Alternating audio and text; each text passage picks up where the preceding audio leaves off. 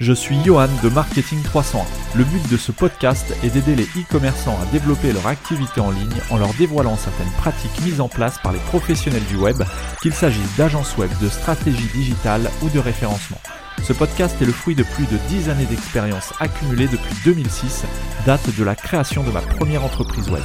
En 2010, je fonde mon agence digitale qui accompagne de nombreux e-commerçants. En 2013, je m'associe et rachète en parallèle de mes activités une société spécialisée dans la vente de produits alimentaires aux professionnels et aux particuliers via sa boutique en ligne. Sur Marketing 301, je partage avec vous les outils les plus efficaces. J'échange également sans filtre avec d'autres professionnels, je cherche à découvrir leur parcours, les outils qu'ils utilisent au quotidien et je tente de décrypter leur façon de penser et d'organiser leur journée. Marketing 301, c'est le podcast qui me permet de partager mes meilleures compétences avec les personnes qui vivent déjà ou qui souhaitent vivre du e-commerce. Bonjour, alors aujourd'hui on va parler de l'une des principales préoccupations en e-commerce, euh, c'est de lutter contre l'abandon de panier. Voilà les paniers abandonnés. Si vous avez déjà lancé votre, votre activité en ligne, votre boutique en ligne, vous en avez déjà probablement déjà eu. Euh, et rien de plus frustrant quand on cherche à générer des ventes euh, que de voir qu'il y a des personnes qui viennent sur votre site, qui ajoutent des produits au panier, donc qui commencent à rentrer dans le tunnel de commande, et puis qui s'en vont tout simplement. Donc voilà de quoi on va parler aujourd'hui. Alors avant d'entamer l'épisode, si vous n'êtes pas encore abonné au podcast, euh, que ce soit sur iTunes, sur iTunes pardon, pour mon accent, mon bel accent, ou sur Apple Podcast ou autre, Android, euh, Spotify ou autre, je vous invite à vous, abonner dès maintenant, euh, voilà, via votre application qui vous permet d'écouter votre podcast ou les podcasts, votre application préférée. Donc voilà, avant d'aller plus loin dans le sujet aujourd'hui, qui dans lesquels on va parler de six étapes pour réduire son taux d'abandon de panier. On va d'abord définir qu'est-ce qu'un panier abandonné, puisqu'il y a peut-être des personnes parmi vous qui ne savent pas de quoi il s'agit, même si le, terme en lui-même euh, se définit assez facilement. Euh, en fait, un panier abandonné, c'est quand quelqu'un va arriver sur votre site, va naviguer sur celui-ci, va ajouter un ou plusieurs produits à son panier et ne va pas le finaliser. C'est-à-dire qu'il va quitter votre site euh, sans même peut-être s'inscrire, sans procéder au paiement forcément, sans, valider son panier et sans passer de commande. Donc ça, quand on est dans cette dans ce cas de figure, on est face à ce qu'on appelle un panier abandonné, quelqu'un qui a abandonné un panier qu'il a rempli. Euh, en fonction du CMS que vous utilisez, ces paniers abandonnés peuvent être suivis. Alors notamment, moi je maîtrise plus particulièrement PrestaShop. Vous pouvez suivre ça dans le menu, si je ne me trompe pas, dans le menu client euh, et panier tout simplement. Et vous allez pouvoir voir le nombre de paniers, paniers qui ont été créés sur votre boutique avec le détail de, ces paniers, euh, la date à laquelle ces paniers ont été créés avec l'heure. Bref, plusieurs informations. Euh, deux choses, certains paniers auront été faits par des personnes qui se sont identifiées, d'autres par des personnes qui ne se sont pas identifiées. Quelqu'un, un panier qui n'est pas identifié, euh, et donc la personne qui en est à l'origine n'est pas identifiable, c'est simplement quelqu'un qui est arrivé sur votre site sans s'inscrire, qui a ajouté ses paniers, qui enfin ses produits au panier et qui est parti. Donc, mis à part peut-être son adresse IP, ce qui vous donnera pas grand chose puisqu'on ne peut pas retrouver euh, simplement quelqu'un à partir de son adresse IP. Euh, si la personne ne s'est pas préalablement enregistrée ou si c'est pas déjà un client qui a passé une commande sur votre site, vous ne pourrez pas identifier les personnes à l'origine des paniers abandonnés. Et pour ces personnes-là, il est absolument impossible de les rattraper, de les relancer, puisque vous n'avez aucune information à leur sujet. Donc le but, euh, le but aujourd'hui, ça va être de voir comment on peut réduire ce taux de paniers abandonnés, et notamment comment on peut euh, bah, éviter de perdre des personnes qu'on ne peut pas qu'on ne peut pas identifier tout simplement, euh, puisque les personnes que vous pourrez identifier, elles sera beaucoup plus simple de les relancer, de les retargeter tout simplement parce que bah, vous aurez au moins son adresse email. Donc vous pourrez, bon, je, vous avoue que cette méthode-là n'est pas forcément celle qui fonctionne le mieux, hein, est tellement utilisée, euh, la méthode qui consiste à envoyer un email de relance de panier abandonné. Bon voilà, ça passe tout simplement comme message publicitaire, message commercial. Euh, c'est pas, euh, c'est pas ce qu'il y a de plus efficace. Ce qu'il y a de plus efficace pour limiter le taux de panier abandonné, c'est tout simplement de tout mettre en œuvre pour que la personne qui remplit son panier bah, ne l'abandonne pas, tout simplement. Donc on va vraiment agir avant même qu'elle ait pris la décision de partir. Bien entendu, on ne pourra jamais transformer 100% des paniers, sur votre site, ne serait-ce que parce que parfois certains paniers sont, sont, créés par des bots. Donc bon, bah là forcément, vous ne pourrez jamais transformer ce type de panier. Et, malgré le fait que vous ayez peut-être un fort trafic sur votre site d'utilisateurs humains, euh, vous êtes peut-être euh, sujet. Alors, excusez-moi, je, coupe les notifications. J'ai oublié de couper les notifications avant d'enregistrer l'épisode et du coup, ça va sonner dans tous les sens. Donc, pour plus de tranquillité, voilà, je viens de couper les notifications. Euh, oui, donc ce que je vous disais, malgré le trafic peut-être conséquent que vous avez sur votre site, vous avez peut-être observé un taux de panier abandonné, un taux d'abandon de panier qui est un peu supérieur à, ce, que vous aimeriez, euh, ce que vous aimeriez faire. Et donc on va essayer de voir comment réduire ce taux d'abandon de panier, euh, c'est, qui est quelque chose de directement mesurable, hein, puisque si vous avez, euh, vous avez un système CMS ou un système e-commerce qui vous permet de suivre les abandons de panier, vous allez rapidement voir au bout de quelques semaines, au bout de quelques mois, si vous avez mis en place les choses qu'on va voir aujourd'hui, les six étapes, vous allez vite pouvoir mesurer si c'est plus ou moins efficace sur votre site faut savoir que la bataille contre les paniers abandonnés, aujourd'hui, c'est un vrai défi dans le milieu du e-commerce. C'est pour ça d'ailleurs que je me suis dit que c'était intéressant de traiter de ce sujet sur le podcast. Alors, les causes des paniers abandonnés, il y a plusieurs études euh, qui ont été faites et d'après plusieurs enquêtes euh, d'une société qui s'appelle Sales Cycle, euh, on en ressort certaines causes qui reviennent régulièrement. Alors, bien évidemment, en fonction des sites, en fonction de la thématique, voilà, on n'est pas sur une liste exhaustive, mais là on est vraiment sur les principales causes, en, règle générale, qui génèrent de l'abandon de panier. Donc les, principales causes d'après cette enquête, ce sont les frais de port. Donc on va, y revenir après, on va voir chaque point en détail. Là je vous fais vraiment un, rapide aperçu des, points qu'on va voir. Donc euh, les frais de port sont généralement en cause. Euh, on a aussi une des causes qui revient régulièrement, c'est l'obligation de créer un compte sur, sur votre site. donc voilà, bon là, entre parenthèses, prévoyez de laisser la possibilité à vos utilisateurs de commander en tant qu'invités, sans forcément créer un, compte avec un mot de passe, etc. etc. Euh, une autre cause qui revient régulièrement, c'est le fait de faire des recherches sans intention d'achat. Donc ça, ça, fait partie des paniers euh, que vous ne pourrez quasiment jamais transformer, puisque vous ne pouvez pas euh, obliger les personnes qui viennent sur votre site à finaliser un achat ou ne serait-ce qu'à avoir une intention d'achat. Vous pouvez avoir quelqu'un qui arrive sur votre site, qui n'a pas l'intention d'acheter, mais pour voir un petit peu comment, comment vous gérez vos frais de port et tout ça, quel, est le montant des frais de port, juste par curiosité, euh, bah, vont ajouter des produits au panier. Bon là, c'est des paniers qui sont perdus euh, dès, l'arrivée même du visiteur, puisqu'ils n'ont pas d'intention d'achat. Bien entendu, les paniers qu'on va essayer de transformer, c'est des personnes qui ont un minimum d'intention d'achat dans la tête, et donc c'est cela qu'on va essayer de rattraper puisqu'en théorie, c'est la majorité des personnes qui viennent sur votre site. Ensuite, l'une des causes d'abandon de, panier, c'est le manque de confiance sur tout ce qui concerne la sécurité du paiement en ligne. Donc si vous ne rassurez pas vos clients, euh, bah, vous, augmentez le risque que cette personne s'en aille sans même finaliser sa commande.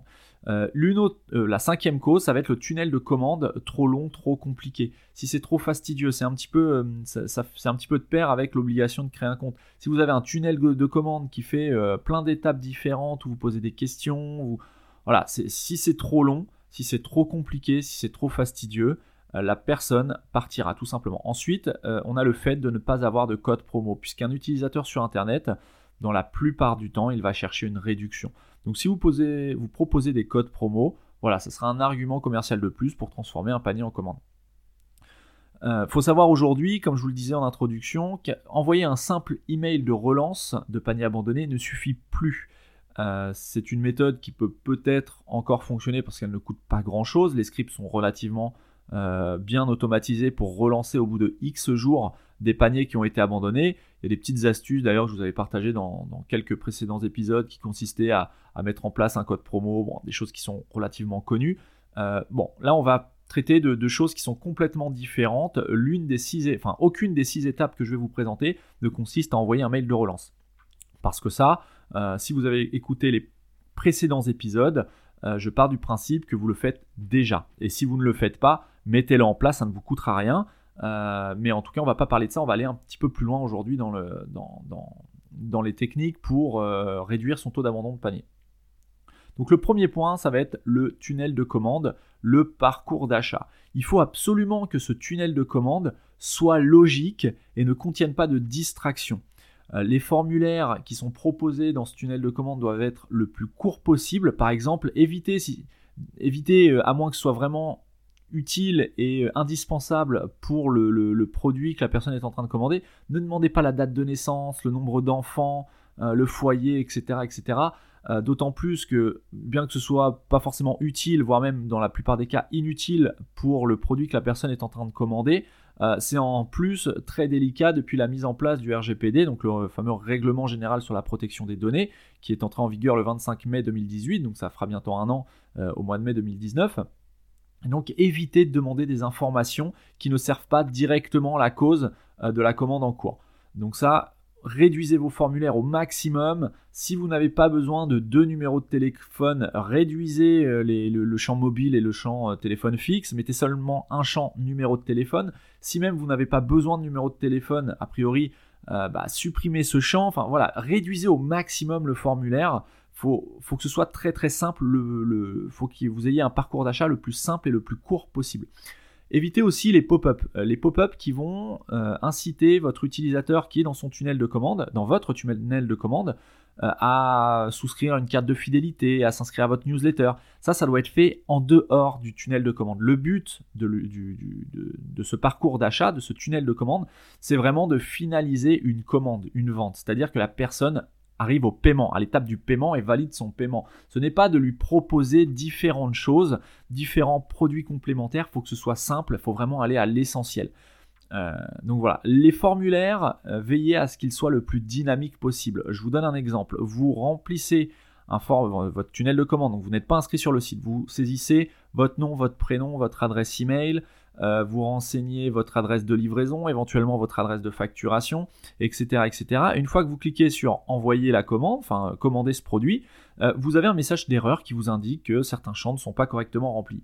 La personne, il y a de fortes chances qu'elle ne prenne pas le temps de revenir corriger ce qu'elle a mal saisi, mais tout simplement qu'elle abandonne son achat. Et donc là, vous, venez de générer un panier abandonné tout simplement parce que votre euh, l'expérience de votre utilisateur d'un point de vue technique euh, n'est pas du tout optimal. Donc une façon optimale de procéder, ça serait à, partir du moment où la personne saisit, euh, complète un champ dans le formulaire d'inscription ou de, renseignement d'information, euh, instantanément, vous devez avoir un petit, un, petit message qui vous informe ou qui informe votre utilisateur si la donnée renseignée est correcte ou incorrecte, de manière à ce qu'elle soit corrigée tout de suite et qu'on n'ait pas besoin d'y revenir. Donc voilà, vraiment, pensez au dynamisme de vos formulaires.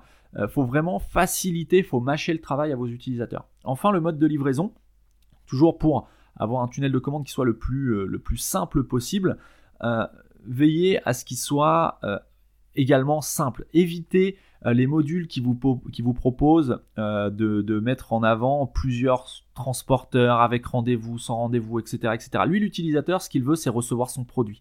Maintenant, la manière dont il va recevoir son produit en fonction du prix qui sera pratiqué si vous ne faites pas de frais de port gratuit. Les trois essentiels, les trois méthodes, euh, les trois modes essentiels de livraison, ça va être un mode de livraison rapide, donc à vous de voir par quel prestataire vous, choisissez de passer. Après, lui, le client, il, n'en a rien à faire de savoir que vous, livriez, euh, vous livrez vos colis par Colissimo, ou par DPD, ou par GLS, ou par TNT, ou vous-même. Voilà, on s'en fiche. Euh, sauf, je fais une parenthèse, si vous livrez vous-même, ça peut être un argument commercial. Mais hormis, ce fait, euh, voilà, ce qu'il veut, c'est un choix de livraison rapide, qui sera peut-être un petit peu plus cher que les autres, donc à son domicile, un choix de livraison euh, plus lent, mais qui sera peut-être gratuit ou moins coûteux, et un choix de livraison en point relais. Voilà, c'est les trois modes de livraison, à mon avis, qui sont indispensables. Après, quant à savoir si la personne veut une remise contre signature ou pas, vous complexifiez en fait l'étape du choix du mode de livraison. Donc allez vraiment au plus simple. N'oubliez pas que la personne qui commande sur votre site, ce qu'elle veut, c'est recevoir le produit que vous lui proposez. Euh, voilà, c'est donc faites en sorte qu'elle reçoive le produit chez elle euh, au coût et dans le délai qu'elle préfère, tout simplement. Euh, deuxième point qui permet de baisser le taux de panier abandonné, c'est bah, justement les frais de livraison. Ayez des frais de livraison adaptés. si vous pouvez proposer des frais de port gratuits, c'est un vrai avantage commercial. Après, vous pouvez proposer des frais de port gratuits, comme c'est quasiment le cas sur tous les sites e-commerce aujourd'hui, à partir d'un certain minimum de commandes. À vous de voir ce que fait la concurrence pour vous aligner, voire essayer de faire mieux. Vous pouvez proposer, euh, si vous êtes sur la vente de produits euh, récurrents, de besoins récurrents, proposer des abonnements un petit peu à la manière d'Amazon avec son système Prime. Euh, voilà, vous pouvez euh, vendre une carte fidélité ou un système privilège, que ce soit gratuit, payant, peu importe, à vous de voir. Mais si vous pouvez proposer et mettre en avant le fait que les frais de port sur votre site sont gratuits, c'est toujours mieux pour votre utilisateur et c'est quelque chose qu'il n'aura pas à saisir. Euh, il n'aura pas besoin de payer un supplément pour la livraison. Et ça, c'est vraiment très bien. ensuite, la livraison doit être rapide. Choisissez vraiment comme on vient de le voir, vous devez proposer, euh, selon, selon ce que je vous suggère, trois modes de livraison, un rapide, un lent et un point relais. Euh, choisissez vos transporteurs en fonction, premièrement, du coût que vous, ça va, ça, ça va vous, combien ça va vous coûter à vous en tant que qu'achat. Par contre, au niveau des modes de livraison, choisissez un transporteur qui propose au moins une livraison en 24 heures. Alors là, je vous laisse voir, il y a plein de transporteurs. C'est pas un épisode sur les différents transporteurs, mais renseignez-vous auprès de, des plus populaires comme DPD, GLS. Euh, peut-être si vous faites de la livraison un peu plus premium, UPS, euh, TNT. Euh, voilà, voyez un petit peu Socolissimo pour la Poste, Chronopost. Voyez un petit peu ce qui peut, ce rentrer dans, dans le cadre de votre activité, ce qui peut être le plus intéressant pour votre client. Euh, pensez toujours à votre client et ce qui peut euh, le moins coûter, euh, pardon, j'ai du mal à m'exprimer, ce qui peut vous revenir le moins cher, vous, en, tant qu'achat, puisque que si les frais de port sont gratuits sur votre site, vous, vous, allez les payer par contre. Donc voilà, il ne faut pas que ça vienne amputer de beaucoup la marge que vous faites sur la commande en question. Ensuite, le troisième point, ça va être la gestion des stocks. Vous devez avoir une gestion des stocks qui soit irréprochable. Pourquoi cela? Euh, Vous devez avoir un maximum des produits que vous proposez en stock. Alors, vous aurez compris que là, ce point-là ne s'adresse pas du tout aux personnes qui font du dropshipping. À moins d'avoir un fournisseur euh, avec qui vous travaillez en dropshipping qui a tout le stock nécessaire et qui puisse envoyer dans des délais courts. Donc oubliez les AliExpress et tout ça. Euh, là, c'est vraiment pas le, sujet de l'épisode. L'épisode ne traite pas du, dropshipping. On est vraiment sur la qualité de service. Donc, vous devez avoir vos produits en stock et disponibles immédiatement. Je vous donne un exemple. Un client qui vient sur votre site, qui va ajouter par exemple 4 produits à son panier, et sur ces 4 produits, il y en a un qui n'est pas en stock. À votre avis, est-ce que la personne va commander les 3 premiers produits chez vous il va les recevoir sous 24-48 heures, puis revenir plus tard pour commander le produit manquant ou aller voir sur un autre site si ce produit est disponible. Donc déjà, vous allez perdre du chiffre d'affaires, entre guillemets, bêtement. Ou est-ce que cette personne ne va pas tout simplement bah, abandonner son panier? Vous allez la démotiver, euh, voilà, tout simplement. Donc elle va essayer d'acheter tout au même endroit. Donc là, vous allez l'inciter à aller voir ailleurs, si c'est pas possible pour elle, d'avoir ces quatre produits dans une seule livraison rapidement. Donc vraiment mettre l'accent sur une gestion des stocks qui soit irréprochable, euh, quitte à ne pas afficher les produits que vous n'avez pas en stock ou alors sous différentes conditions. Mais voilà, plus vous pourrez expédier 100% des produits qui sont susceptibles d'être commandés en temps et en heure dans un même colis, euh, bah, plus vous, allez, vous avez de chances de réduire votre taux de, panier abandonné. le client voilà, va, éviter de garder en tête que le client évitera, tant que faire se peut, euh, de passer des commandes partielles. Euh, un client, moi le premier, vous aussi également j'imagine, quand vous commandez euh, sur un site e-commerce, il n'y a rien de plus désagréable en termes d'expérience utilisateur que d'avoir une commande qui est envoyée en deux ou trois fois. Donc vraiment une bonne gestion des stocks. Quatrième point pour diminuer l'abandon de panier, c'est la politique de, de, retour et de remboursement. Montrez au client que c'est lui qui a raison, quel que soit euh, la chose qu'il vous reproche ou qu'il souhaite échanger ou pour laquelle il vous demande un remboursement. Euh, vous devez prioriser des délais de retour qui soient longs, c'est-à-dire ne mettez pas euh, des conditions de retour sous 48 heures. Voilà. Préférez des, délais longs. Alors là, encore une fois, ça va dépendre de comment vous, gérez vos fournisseurs. Si vous êtes en dropshipping, ça va être compliqué. Si vous avez du stock, bah, c'est à vous de gérer ça. Si vous êtes sur des produits périmables, euh, là, ça, risque d'être compliqué aussi, du produit alimentaire. Mais voilà, dans la mesure du possible, ayez vraiment une politique de retour et de remboursement qui soit ultra alléchante pour votre utilisateur. Euh, par exemple, euh, vous pouvez proposer des frais de retour gratuits pour votre client. Euh, donc c'est à votre charge. Alors peut-être que ça va vous coûter, mais vous verrez, en fonction, si vous faites correctement votre travail, que votre site est bien fait, que les informations sont claires et précises sur votre site, que vous vendez des vrais produits et que vous n'avez pas simplement emballé un, produit de piètre qualité avec un emballage marketing euh, qui tend un petit peu à fausser la vision de l'utilisateur. Euh, si vous faites vraiment du bon boulot, vous verrez que votre taux de retour et de remboursement sera faible par rapport à, comment dire, à la valeur perçue par vos utilisateurs qui se disent qu'en commandant chez vous, ils n'ont aucun danger de se faire avoir, puisque de toute façon, ils peuvent retourner le produit quasiment sans condition, euh, ou sous réserve évidemment que le produit soit toujours neuf, ne soit pas abîmé, ne soit pas déballé. Vous pouvez évidemment euh, mettre des, conditions euh, qui permettent de remettre le produit en vente. Parce que votre but, c'est pas non plus d'aller vendre une paire de baskets, que la personne utilise cette paire de chaussures pour aller courir le dimanche matin et vous la renvoie le lundi, après-midi. C'est pas du tout le but. Faut pas non plus tomber dans ce genre de travers qu'on peut voir dans la grande distribution par exemple. Decathlon Go Sport ou autre. Bon voilà, c'est une pratique un petit peu, peu différente, mais euh, ayez vraiment une politique de retour et de remboursement qui soit alléchante pour votre utilisateur. Encore une fois, le but, c'est vraiment de le séduire, on est dans la séduction. Euh, pourquoi un utilisateur va commander sur votre site plutôt que sur le site de votre principal concurrent? Pourquoi? Ou tout simplement sur Amazon, qui possède aujourd'hui un catalogue euh, de produits super large et qui probablement sur lequel il est probablement possible de trouver le même produit que vous. Donc pourquoi la personne va commander chez vous plutôt que sur Amazon, qui elle propose une politique de garantie à Z, politique de remboursement, euh, vraiment euh, voilà, quasiment irréprochable. Un exemple, euh, un exemple concret, j'ai commandé des jeans là, moi personnellement sur internet la semaine dernière. 5 ou 6 jeans pour profiter des soldes tout simplement. j'ai reçu mon colis et sur les 5 jeans que j'ai commandés, il y en a deux qui ne me vont pas du tout, la taille n'est pas bonne. donc voilà, je commençais à... sur une nouvelle marque hein, que je ne connais pas du tout, que je ne citerai pas parce que le but c'est pas de faire de la pub, mais une marque assez connue que voilà. Euh, et je suis retourné sur ce site et j'ai vu qu'ils avaient une politique de remboursement. Donc soit je peux demander à me faire rembourser sans condition, euh, ou à retourner et échanger le produit que j'avais commandé. Donc là, en l'occurrence, c'est ce que je vais faire. Je vais échanger pour une taille inférieure. Et, donc, euh, voilà, bah, j'étais agréablement surpris. probablement que cette marque m'a fidélisé de façon, comment dire, de façon inconsciente, puisque je sais qu'en commandant chez eux, s'il y a un problème, que ce soit sur la couleur, la coupe, euh, la coupe du jean, la taille, j'ai aucun problème pour soit me faire rembourser, soit demander un modèle différent, tout ça en restant de chez moi. Donc c'est vraiment, euh, un, aspect, psychologique euh, qui peut vraiment faire basculer votre client dans le fait de finaliser ou pas la commande sur votre site et donc de limiter un panier abandonné supplémentaire. Ensuite, le cinquième point, ça va être des fiches produits complètes. Alors ça, j'en parle régulièrement dans le podcast.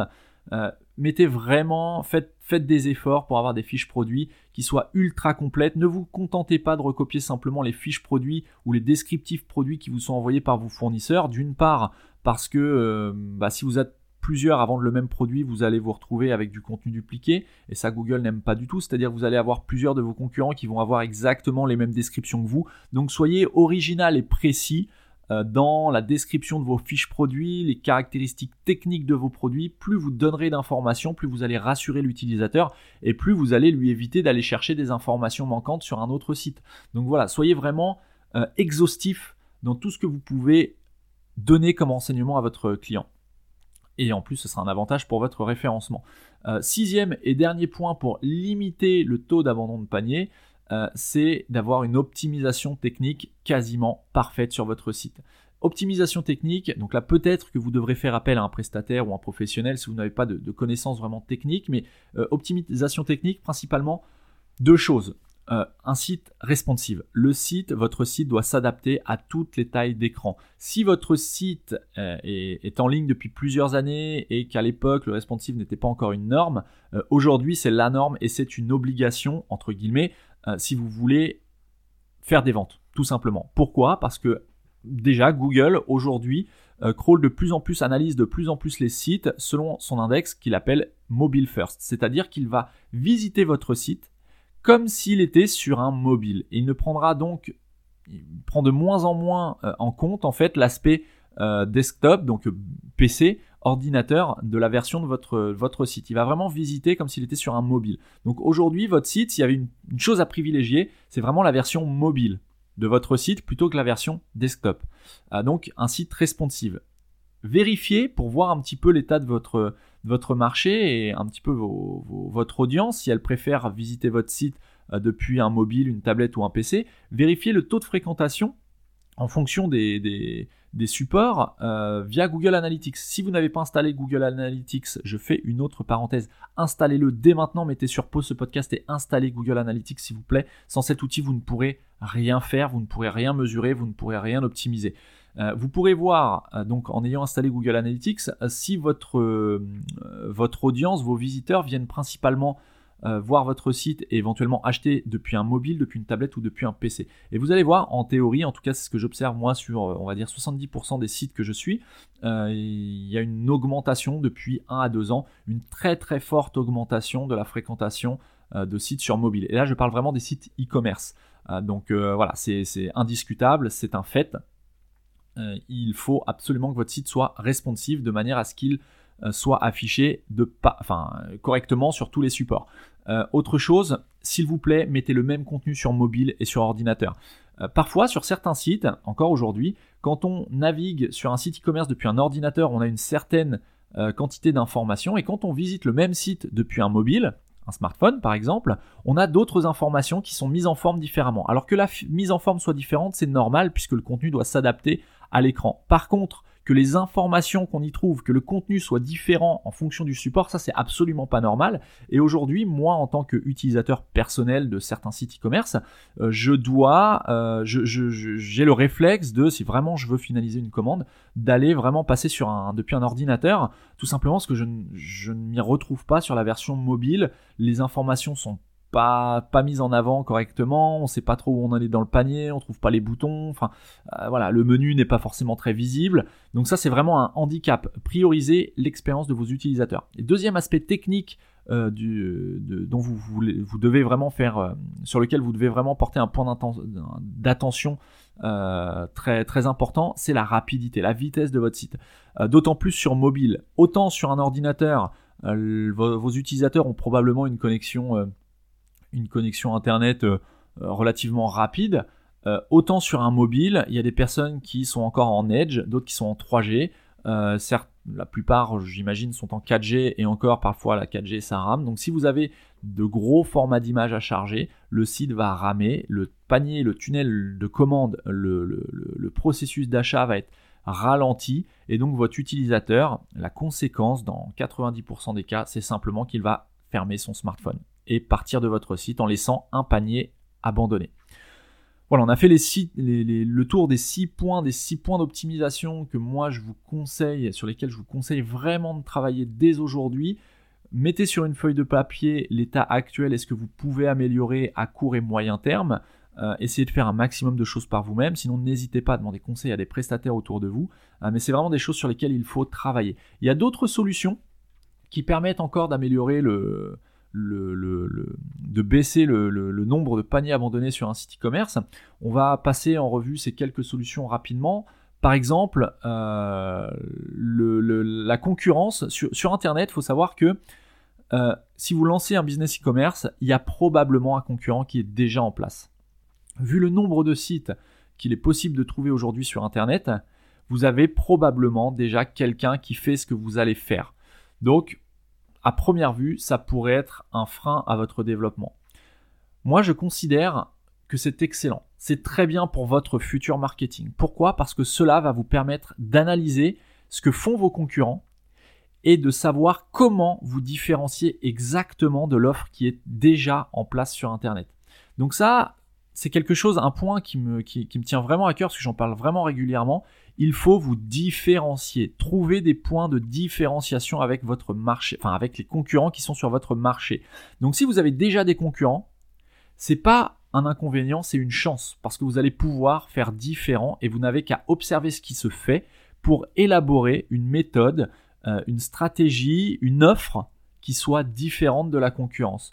Vous allez pouvoir relever euh, les, bonnes pratiques qu'on vient de voir et qui ne sont pas en place sur le site de vos concurrents éventuellement, et vous mettre l'accent sur ces bonnes pratiques. Par exemple, vous allez pouvoir vous, différencier, comme je viens de vous le dire, et, vous allez pouvoir par la même occasion augmenter la valeur de votre service plutôt que de rentrer dans une simple guerre des prix. Il euh, faut savoir que la guerre des prix aujourd'hui c'est une stratégie qui est un petit peu euh, qui est voué à l'échec tout simplement parce que quand on quand on arrivera à un prix de revente euh, qui est inférieur au prix d'achat bah tout simplement euh, votre votre business ne tiendra plus debout. Donc plutôt que de rentrer dans une guerre de prix qui consiste à avoir le prix un prix légèrement inférieur à celui de votre concurrent qui lui-même mettra un prix légèrement inférieur au vôtre etc etc vous allez arriver à des marges qui sont insignifiantes. Alors la question qu'il faut vous poser si vous souhaitez rentrer dans une telle démarche c'est est-ce que vous, vous comptez vraiment travailler pour gagner quelques centimes sur chaque vente pour avoir une marge de quelques pourcents, de quelques voilà un faible pourcentage. Le but, c'est pas d'exagérer votre prix de vente, c'est d'augmenter la valeur de votre offre, tout simplement. Par exemple, vous allez pouvoir rassurer votre client euh, via la page qui sommes-nous, la page à propos de présentation de votre entreprise. Donc ça c'est une page qui est trop souvent à mon sens délaissée. Pourquoi? Euh, Parce que d'une part c'est une page que voilà qu'on considère un petit peu comme euh, comme pas forcément pertinente, qui, n'est pas là pour vendre effectivement, par contre elle est là pour rassurer. ne soyez pas anonyme, vous êtes sur Internet, l'utilisateur ne peut pas vous voir, ne peut pas palper les produits qu'il achète, donc s'il n'a pas un, minimum de confiance en vous, en votre service et en les produits que vous proposez, euh, bah, il va abandonner ses paniers. Tout simplement, on en revient toujours au même. Partagez des images, des vidéos de vos locaux, de votre, de, votre process, de votre, euh, je sais pas, de votre, euh, de votre pôle d'expédition, de, votre équipe. montrez qui vous êtes, ce que vous faites, comment vous le faites. vous êtes des personnes humaines derrière un site internet. donc montrez à vos utilisateurs que derrière le site internet qu'ils sont en train de visiter, sur lequel ils sont en train de mettre leur numéro de carte bancaire, il y a de vraies personnes euh, qui ont, euh, qui ont à cœur de, délivrer un service qualitatif. Affichez vos valeurs sur la page qui sommes-nous. Euh, affichez pourquoi vous faites ça. Est-ce que vous allez proposer de mieux par rapport à la concurrence Vous devez capter la confiance de vos utilisateurs. Vous devez mettre en avant vos atouts. Donc, comme on vient de le voir, les valeurs de votre entreprise. si vous faites du Made in France, mettez-le en avant. mettez l'accent sur la qualité de service, sur, voilà, présentez votre équipe, qui va répondre au téléphone, qui envoie les colis, qui est en charge de la gestion technique de votre site. Voilà, ayez vraiment une, une dynamique, euh, comment dire, une, dynamique euh, de, enfin, ah mince, humaniser un petit peu votre système, quoi, humaniser votre site e-commerce qui lui n'est qu'un simple, euh, n'est qu'une simple suite de, de, de, de code informatique permet d'accéder à certains services.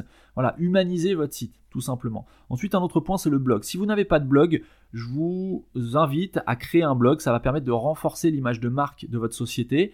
Euh, ça va être important pour votre référencement. Vous allez optimiser votre site pour que Google euh, vous identifie comme étant pertinent sur votre thématique, montrez votre expertise, montrez votre engagement à travers des articles euh, publiés régulièrement. Alors oui, ça va être un travail supplémentaire, peut-être que vous n'avez pas à faire aujourd'hui.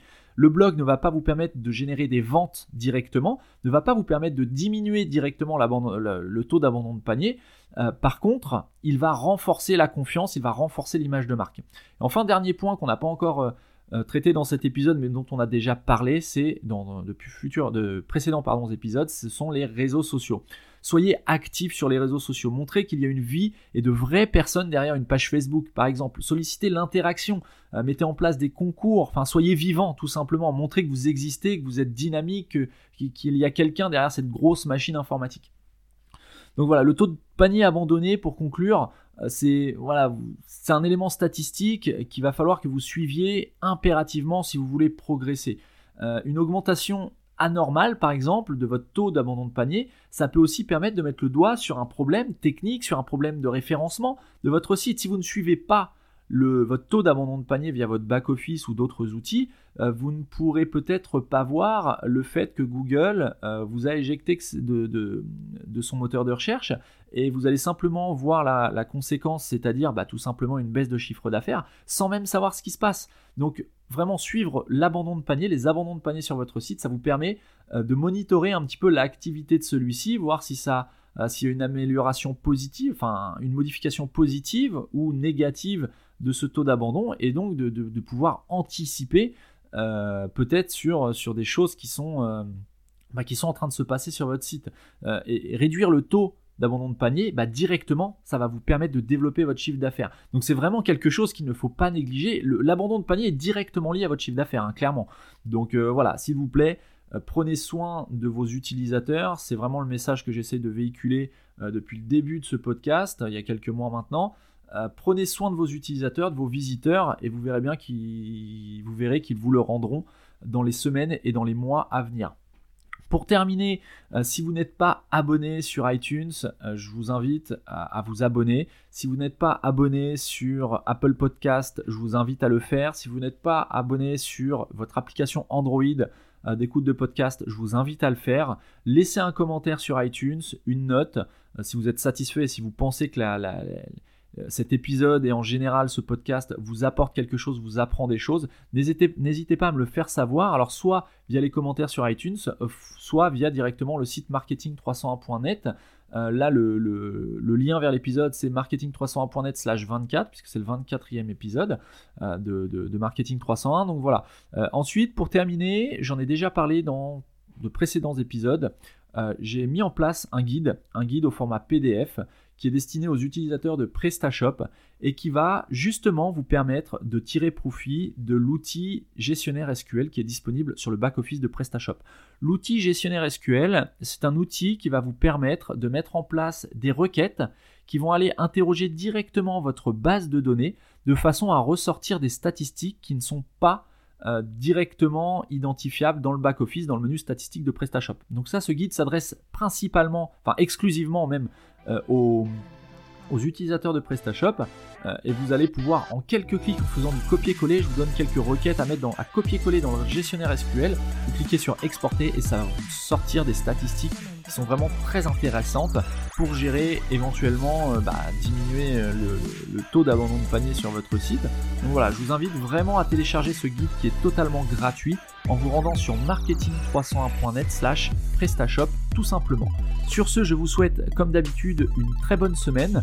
Je vous donne rendez-vous la semaine prochaine pour un nouvel épisode de Marketing 301.